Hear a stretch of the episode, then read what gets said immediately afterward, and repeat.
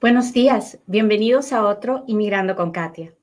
Hoy hablaremos de importantes cambios que se están dando en algunos consulados a la hora de hacer una entrevista para la residencia. Así que si tiene algún familiar, algún amigo que está planeando ir a una entrevista de residencia en el consulado de su país o que está esperando por ella, este es el momento de avisarle, no se vaya, estamos a punto de empezar. Buenos días. Bienvenidos a otro Inmigrando con Katia, un programa donde yo, Katia Quiroz, le cuento las noticias de inmigración, le contesto sus preguntas, pero sobre todo, trato de compartir un poquito del amor de Dios. Trato de recordarle que no hay, no hay peor esfuerzo que el que no se hace. Que si usted tiene metas, que si usted tiene sueños, sus sueños, sus metas son súper válidos y que usted tiene que luchar por ellos. Muchas veces nos quedamos en el sueño y en lo que nos gustaría, pero no hacemos nada para que eso suceda. cuando pasan los años y usted se encuentra con una persona que ya está, ha pasado los 70, los 80, ah, si hay algo de lo que uno se arrepiente es de no haberlo intentado. Inténtalo. ¿Qué puedes perder? ¿Que fracases? ¿Y qué? La vida está llena de fracasos. No hay nadie que no haya fracasado. Así que hoy es el día para empezar a intentarlo. Lo peor que puede pasar es que fracases y nos levantamos y volvemos a intentarlo. No dejes de luchar por tus sueños. Muy bien, vamos a hablar de inmigración como todos los días. Este es el momento en el que yo le pido, por favor, que le machuque al botón de compartir y me permita llegar a un inmigrante más. Sobre todo, hoy me gustaría llegar a todos aquellos que están en los Estados Unidos y piensan arreglar papeles y tienen que salir para poder arreglar su residencia, y a todos aquellos que están en su país de origen y van a tener una entrevista en el consulado de su país de origen para poder obtener la residencia. Si usted es uno de esos, levante la mano, déjeme saber. El programa de hoy es súper importante. Machúquele al botón de compartir para que podamos llegar a muchas, muchas, muchas personas. ¿Qué está pasando? Bueno, primero tengo que em-, empezar explicándole por qué hay esta bendita entrevista en el extranjero, ¿no? Ahí vamos un ciudadano americano o un residente legal puede hacer una petición familiar por un familiar que, en el caso de un ciudadano, puede ser su papá, su mamá, su esposo, sus hijos solteros menores de 21 años, sus hijos solteros mayores de 21 años, sus hijos casados y sus hermanos. ¿Ok? Un residente legal puede pedir a su esposo o esposa, a sus hijos solteros menores de 21 años y a sus hijos solteros mayores de 21 años. Muy bien, cuando estas peticiones se aprueban, algunas pasan directamente a un proceso que se llama el proceso consular. Otras tienen que esperar hasta que haya una visa disponible y las esperas pueden ser desde un año hasta 25 años. Muy bien. ¿Hasta ahí estamos claros? Listo. Entonces, resulta que la petición se aprueba y la envían a un, al Departamento de Estado, que no tiene nada que ver con la inmigración, a una oficina que se llama el Centro Nacional de Visas. ¿Por qué? ¿Por qué la envían ahí? Bueno, porque como lo que el familiar está pidiendo, lo que el ciudadano está pidiendo es una visa de inmigrante para un extranjero, el gobierno asume que todos los extranjeros vienen de otro país y que va a tener que pasar por una embajada de los Estados Unidos para que le den la residencia y pueda venir a entrar.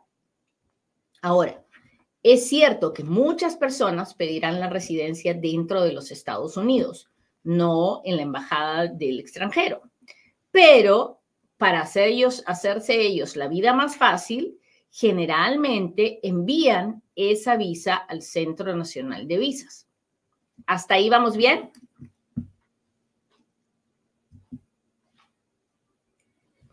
Hola Martita, ¿cómo estás? Hola Francisco. Hola Caridad, qué bueno que estés aquí conmigo. Gracias. Elvira, ¿cómo estás? Muy bien, muy bien. Sigamos. Muchas personas que están dentro de los Estados Unidos pueden pedir la residencia dentro de los Estados Unidos. Otras no pueden. Aunque estén casadas con el ciudadano americano, tengan el hijo ciudadano americano, tengan el papá, el hermano, pueden tener la petición aprobada, la petición puede estar disponible, pero ellos, por muchas razones, no pueden pedir la residencia dentro de los Estados Unidos. Muchos simplemente porque están indocumentados. Otros porque entraron indocumentados, no entraron legalmente. No tienen un familiar, un papá o un, perdón, un esposo o un hijo militar o veterano. Y no son 245I, que quiere decir que no tienen una petición familiar de antes de abril 30 del 2001. En fin, por las razones que fuera, porque son tema de otro video, y si usted quiere saber de qué estoy hablando con todo lo que acabo de decir, lo único que tiene que hacer esa era la página de YouTube de Inmigrando con Katia y ahí va a encontrar la respuesta a todas sus preguntas porque he hecho tantos videos tan eh, explicando todas estas cosas que estoy segura que va a encontrar todo lo que quiera saber. El asunto es que hay personas que están viviendo hoy en día en los Estados Unidos indocumentadas y que a fuerzas tienen que salir para que les den la residencia. Y muchas van a hacer un perdón, antes de salir para que no se queden 10 años allá, sino que se queden solamente por dos semanas o un mes y vuelvan a entrar. Muy bien. Hay otras personas que han estado aquí en los Estados Unidos, pero que un día decidieron irse y se fueron para su país y ahora quieren volver. De todas maneras, tienen que tener su entrevista afuera en los Estados Unidos.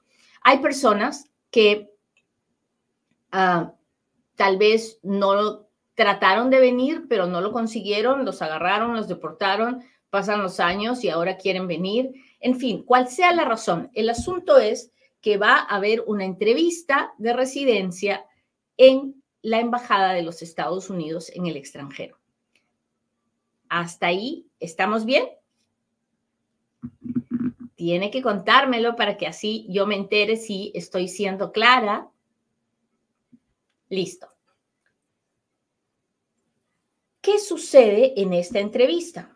En esta entrevista, el gobierno generalmente, hasta, muy, hasta hace muy poco, el gobierno chequeaba que las personas tuvieran los requisitos. ¿Cuáles son los requisitos? Tiene una petición aprobada, la petición está disponible, usted es admisible, que quiere decir que en su país usted no ha cometido crímenes Que lo hagan inadmisible a los Estados Unidos. Quiere decir que si usted estuvo en los Estados Unidos, usted tiene los perdones que necesita, usted no ha cometido ningún delito que lo haga inadmisible a los Estados Unidos, en los Estados Unidos, que usted nunca ha dicho que es ciudadano americano, que, que usted nunca ha tenido nada que ver con terrorismo, pandillas, que usted no ha no ha dejado eh, de, pagar sus obligaciones con sus hijos, que usted no ha tratado de ayudar a nadie a venir indocumentado a los Estados Unidos, incluyendo sus hijos o su esposa o su papá o su mamá, que usted no ha usado documentos falsos para entrar a los Estados Unidos, que usted no tiene deportaciones previas. Todo eso se chequea. Uno a uno le piden que lleve el acta de nacimiento, el acta de matrimonio, que presente los papeles del, patrocinador de la carta de garantía financiera. En fin, todos esos documentos son los que por años hemos estado presentando cuando hay una entrevista de residencia. Ahora bien, el programa de hoy eh, habla de ciertos cambios que están sucediendo y que hemos empezado a ver en las embajadas de Centroamérica. Si usted es de El Salvador, de Guatemala, de Honduras, pues esto es lo nuevo. Ah, preste atención. Si usted estuvo en los Estados Unidos y usted, no importa cuántos años atrás haya sido, ¿ah? en toda su vida, si usted estuvo en los Estados Unidos y usted aplicó por asilo, por amnistía, usted tuvo peticiones familiares, usted trató de aplicar a la residencia por algún motivo, cualquier trámite que haya hecho con la inmigración en el pasado o con la Corte de Inmigración en el pasado, el gobierno ahora le está pidiendo el día de la entrevista que presente copia de todos los documentos que presentó. Así como le digo. si usted es de los que vino el 90 y aplicó para un asilo y no se lo dieron, y luego aplicó para el TPS y sí se lo dieron, y ahora está saliendo a pedir su residencia, le van a pedir que presente copia de esa aplicación de asilo y de todas las aplicaciones de TPS. Y usted dirá, Dios mío, ¿y de dónde saco eso? Bueno, ah, gracias a Dios, ustedes saben que yo soy la reina de las follas, ¿no? Que yo a todo el mundo, a la mayoría de mis clientes, 90%, les hago follas antes de ponerme a trabajar en sus casos. ¿Por qué? Porque yo soy de las que quiere saber todo lo que tiene el gobierno de mi cliente antes de poder iniciar el proceso para que luego no me den ningún susto. Entonces, como yo tengo las follas, cuando esto empezó a pasar, mis clientes llamaban y decían, me están pidiendo esto y yo decía, aquí está. Pero justamente ayer estaba pensando, pues la mayoría de gente no lo sabe. Y si esto le pasa a usted cuando usted ya salió y nos tenemos que poner a hacer las follas, pues van a ser por lo menos tres o cuatro meses antes de que esto se pueda solucionar y usted no salió pensando que se iba a quedar tres o cuatro meses. Así que esta, esta noticia es muy importante. ¿Qué tenemos que hacer? Bueno, pues lo que tenemos que hacer es llamar al FOIA Center. Usted tiene que llamar al FOIA Center al 702 737 7717 702 737-7717. Pida hablar con Antoinette o con Liliana. Dígales, escuché a Katia, yo estoy en proceso, voy a salir a mi país en algún momento y no he hecho las follas, así que por favor ayúdeme a hacer las follas. ¿Qué es folla? Folla es cuando yo le pido a el gobierno, a la oficina del gobierno, donde yo puedo haber tenido un contacto, aunque sea chiquito, le pido que me dé el récord que tiene de mí. este récord, usted me dirá, mucha gente me dice, Katia, pero yo tengo la copia de lo que yo mandé. Sí, pero yo no quiero la copia de lo que usted mandó. Yo quiero ver qué hizo el gobierno con eso que usted mandó, cómo lo investigaron, qué notas, qué notas pusieron, qué comentarios hicieron. Eso es lo que yo quiero ver y eso solo lo consigo de la oficina del gobierno. Entonces, ¿una folla para todos los inmigrantes? No. ¿Por qué? Porque la, la folla no es general. El gobierno no va a ir y buscar en todas las oficinas del gobierno. No. Ellos tienen, cada oficina tiene su personal que hace las follas. Entonces, si a usted lo agarraron en la frontera, yo tengo que pedir una folla a la patrulla fronteriza. Pero si usted hizo una aplicación de asilo, tengo que pedir la folla a la oficina de inmigración. Si usted estuvo, le negaron el asilo y usted estuvo en la corte de inmigración, tengo que hacer una folla a la corte de inmigración. Si usted, ah, si a usted lo agarraron adentro de Estados Unidos y usted firmó una salida voluntaria, tengo que hacer una folla con ICE. Si usted tuvo arrestos, en los Estados Unidos. Voy a empezar por hacer una folla al FBI. ¿Se da cuenta? Entonces, hay personas que solo necesitan una folla y hay personas que necesitan cuatro o cinco follas. Depende de por dónde haya pasado, con quién haya hecho contacto. Estas follas las puede hacer usted solo. Claro que las puede hacer usted solo. Sí. Lo que sucede es que no es muy fácil y, entonces, sobre todo para alguien que no está acostumbrado a las computadoras, que no le entra mucho a ese asunto, es, va a ser un poco complicado, pero de que puede, puede. Sí, si usted lo puede hacer usted solo, fabuloso. haga una cita con un abogado que le diga qué tipos de follas son las que tiene que buscar, porque mucha gente viene y me dice, ya tengo mi folla, y cuando me enseñan lo que hicieron, no era el lugar correcto. Entonces, para que no ande usted haciendo lo que no debe, haga una cita con un abogado, que el abogado le diga qué follas necesita, usted las hace y después regresa con el abogado para que se las lea. Muchas de estas, de las respuestas de estas follas, al principio dicen, no hay nada, no hay nada, no hay nada. Y, ah, y ese es el dolor de cabeza más grande de Liliana, la directora del FOIA Center, porque ah, yo sé que sí hay un récord. El cliente sabe que hay un récord porque le pasó, lo agarraron o lo que fuera. Y el gobierno dice, no, no tenemos nada. Pues ella apela y apela y apela hasta que le encuentran la información. Y la información aparece. Muchas veces no aparece y, sin embargo, yo todavía la voy a contar porque me ha pasado muchas veces que eh, las follas dicen no hay nada y cuando voy a la entrevista ahí está la información. Entonces, hacer una folla no significa que si no aparece nada, no pasó. No, no, así no es. Ah, si no aparece, significa que tengo una gran probabilidad de que el gobierno no tenga la información, pero yo todavía la voy a contar. Así que eso es, eh, es, eso es lo importante. Entonces, ¿qué está pasando ahora en los consulados? Que los oficiales están leyendo las aplicaciones de asilo para saber qué dijo la persona. Por ejemplo, déjenme darle un ejemplo. usted viene, aplica por asilo y dice, bueno, yo estuve, yo fui militar y yo este, hice esto y esto y esto con los militares y luego salí huyendo porque iban a matarme, ¿no? Eso dice su aplicación de asilo. Pero luego usted aplica por el TPS o aplica para la residencia y cuando le preguntan alguna vez fue militar, usted dice no. ¿Alguna vez usó un arma de fuego? No. ¿Alguna vez recibió entrenamiento militar? No. Entonces, en ese momento, el oficial consular va a decir en cuál de los dos está la mentira. Y en el momento que me agarran una mentira, pues me ponen cargos de fraude y entonces ya no me dan la residencia, sino me dicen, oh, no se la podemos dar, usted cometió fraude, usted mintió aquí o aquí, y en ese caso, pues, este, tiene que hacer un perdón, así que vuelva a hacer el perdón. ¿Y eso qué significa? Que se va a quedar tres o cuatro años en los Estados Unidos, eh, en, su país de origen, y no va a poder entrar a los Estados Unidos.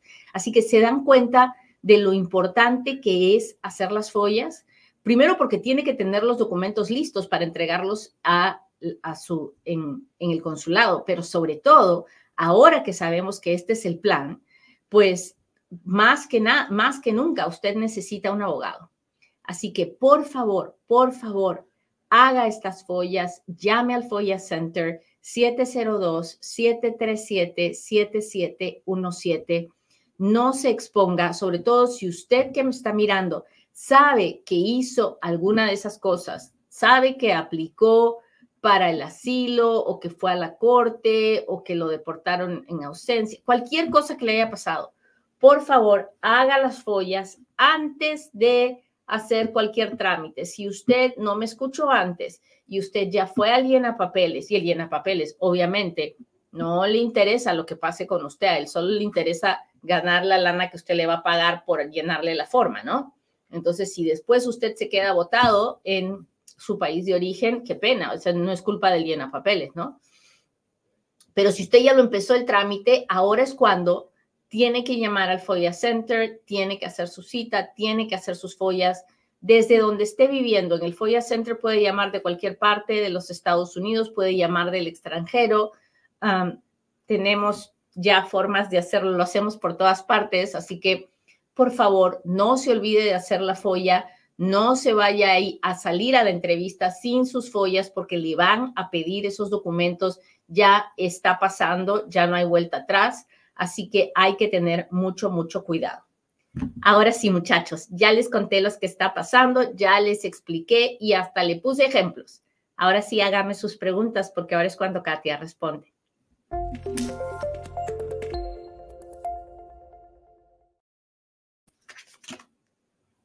Espéreme que estoy limpiando mis lentes para variar, ¿no? Y usted me dirá, Katia, ¿por qué siempre traes los lentes sucios? Porque yo hago 550 mil cosas a la vez. Y y no soy muy cuidadosa con mis lentes. ¿Para qué le voy a decir que sí, si no, no? Ok.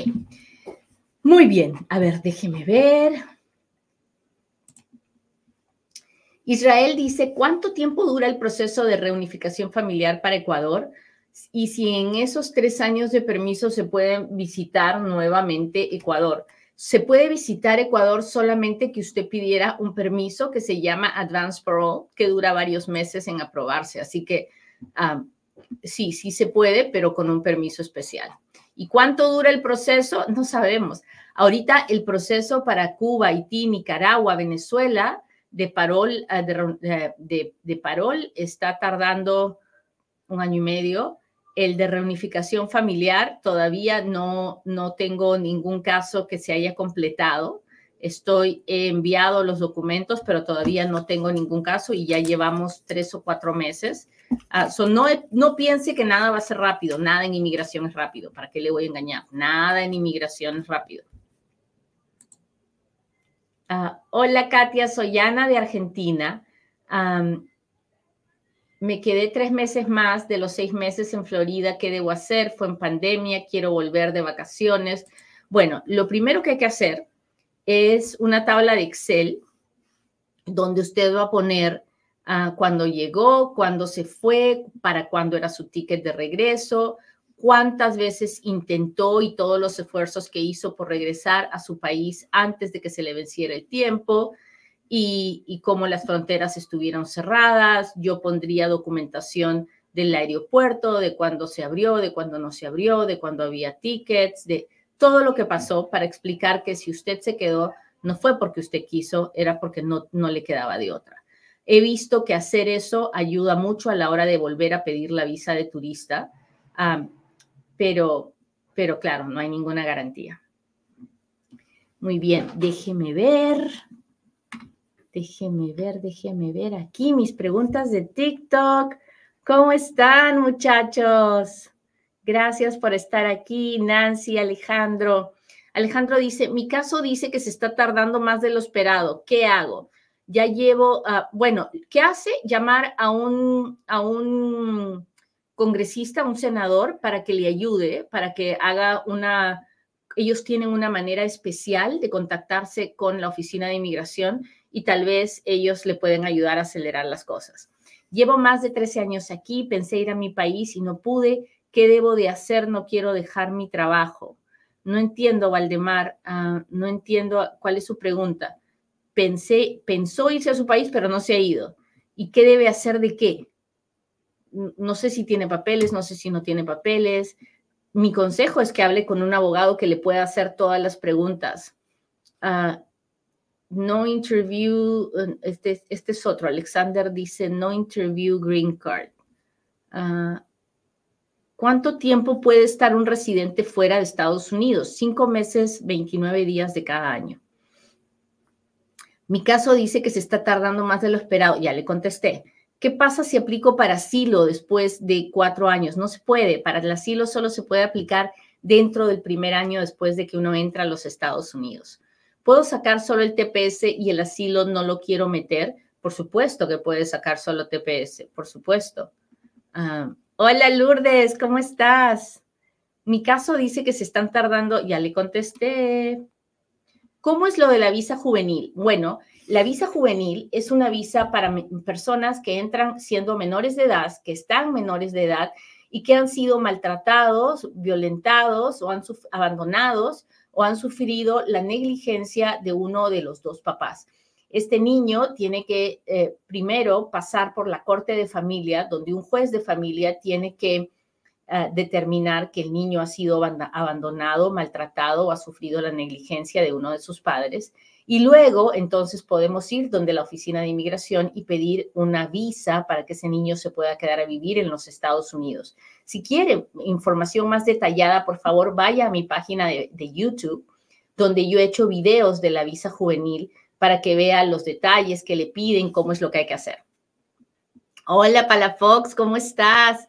Hola, Susana. Susana dice, estamos bien, muy bien. Gloria dice, está siendo clara. Gracias. Gracias, Queen, por compartir.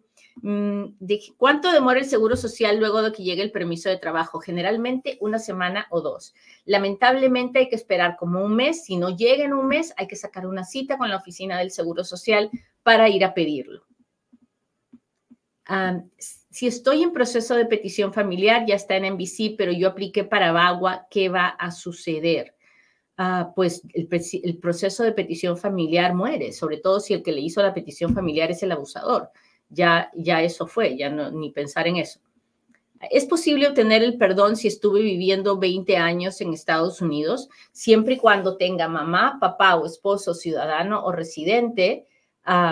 si usted quiere entrar antes de, antes de los 10 años del castigo, sí. Si no, tiene que esperar que pasen 10 años antes de que pueda hacer el trámite, si no puede hacer el perdón es motivo de negocio de negación de visa el tener una petición de residencia. Ah, si tener una petición familiar, dependiendo del tipo de petición familiar, puede ser un, ah, puede ser un motivo para negar la residencia. Por ejemplo, si a usted lo pide su esposo o su hijo mayor de 21 años, la petición es inmediata. Cuando su hijo lo pide o su esposo lo pide, usted está diciendo, uh, su hijo o su esposo están diciendo, quiero que esta persona venga a vivir a los Estados Unidos, ¿no? Y usted está de acuerdo con eso. Entonces, después va usted y dice, yo solo quiero ir de visita. No tiene como que mucha, mucha, como que se contradicen las cosas. Entonces, si usted fuera el oficial consular, probablemente diría, no, mejor espérate a que se haga tu proceso de residencia y te vas a vivir ya. Pero no es lo mismo que cuando me pide mi hermano, la petición demora 25 años, entonces yo voy pido visa de turista y digo, hoy mi hermano me pidió, pero eso va a demorar 25 años y yo solo quiero ir aquí a dar la vuelta de shopping. Es diferente, es diferente. Conozco muchas personas que tienen peticiones familiares de sus hermanos y que les han dado la visa de turista sin ningún problema. Es diferente. Tengo deportación con mi hijo menor hace cuatro años, entré legal, ¿qué puedo hacer? Ah, no lo sé, tendría que revisar toda su documentación, tendría que mirar todas las follas, tiene usted que hablar con un abogado en persona. Solicité mi perdón hace 25 meses en Nebraska, ¿es normal que no me hayan dado información? Sí, probablemente sí es normal. Tiene que ir al portal de inmigración www.uscis.gov y tiene que mirar cuántos están demorando en procesar este perdón en Nebraska. Ah, llevo esperando 30 meses el perdón 601A por presencia ilegal, vive en Nueva York. Bueno, en este momento el portal de inmigración dice que se están demorando 34 meses, así que falta poco, Adrián. Ah, ¿Cómo me pueden ayudar la compañía donde trabajo? No puede. Si usted está indocumentado, la compañía donde usted trabaja no le puede ayudar porque una compañía de los Estados Unidos no le puede decir al gobierno, oye, tengo a alguien aquí trabajando conmigo indocumentado. ¿Se imaginan? Al día siguiente le cae una auditoría de inmigración a esa empresa. ¿Me puede afectar un caso de agresión doméstica? Claro, por supuesto que sí.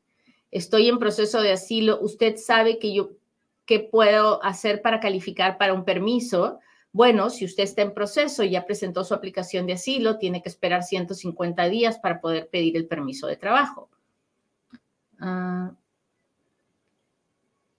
yo vine en el 2005, entré por la frontera, ah, no me agarraron, no me agarró inmigración, pago mis impuestos, ah, pues no, los, no sé qué es lo que, lo que se tiene que hacer porque no he mirado sus documentos. Si me cierran asilo en corte y luego solicito asilo en la oficina de inmigración y me niegan, ya no tendría orden de deportación. No, si le cierran el asilo en la corte y luego usted solicita asilo en la oficina de inmigración, la van a volver a mandar con la corte. Eso es lo que nos ha dicho la oficina de inmigración. O sea, si le cierran el asilo en la corte, usted no puede volver a aplicar por asilo.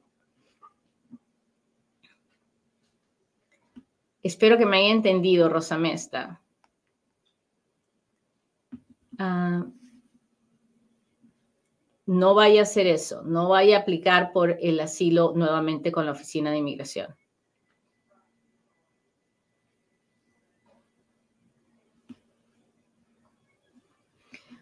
No sé si, no sé si le estoy entendiendo su pregunta, Rosa Mesta, pero cuando uno aplica al asilo en la oficina de inmigración y le niegan, lo ponen en proceso de deportación. Si le, si, le cierran el caso de la deportación, usted no puede volver a aplicar por el asilo nuevamente con la oficina de inmigración. Ni siquiera lo van a ver, la van a volver a mandar con el juez. Los que sí pueden aplicar por asilo con la oficina de inmigración son aquellos que nunca aplicaron con la Oficina de Inmigración. Son los que entraron indocumentados, los pusieron en proceso de deportación inmediatamente y luego les cierran el caso.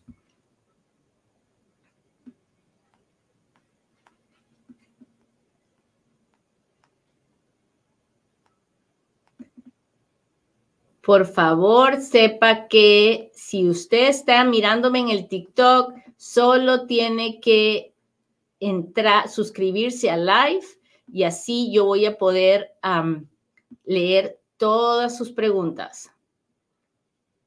Muy bien, déjeme ver qué está pasando con mi gente de la del ah, ya le contesté, mi gente de Facebook.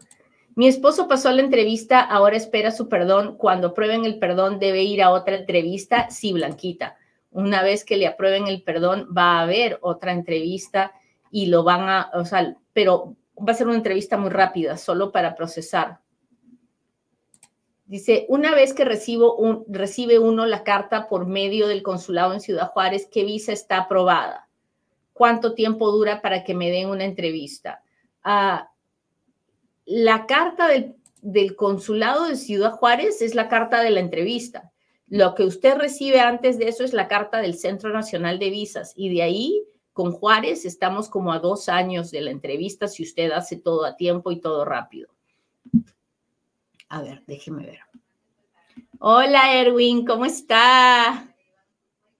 Hola, señor, disculpe, ¿me podría responder la pregunta de cuánto está durando la visa U para que aplicaría? Muchos años. Ahorita eh, las últimas aprobaciones que tengo son de marzo del 2016 para la visa U y para el permiso de trabajo estamos en finales del 2017. Tengo cita para huellas. ¿Qué pasa después con mi caso? Entré con parol. Ah, ¿Cita para huellas de qué? ¿De visa U? No sé si me está, si me está o, para otra cosa. No le entiendo, Erwin. Ah tiene que contarme qué proceso está haciendo. Tengo cita para huellas, qué pasa después con mi caso, pero no sé de asilo. Oh, pues nada, de ahí de, de la cita para las huellas tiene que esperar 150 días para poder pedir el permiso de trabajo y luego esperar que le llamen a una entrevista en la oficina de asilo.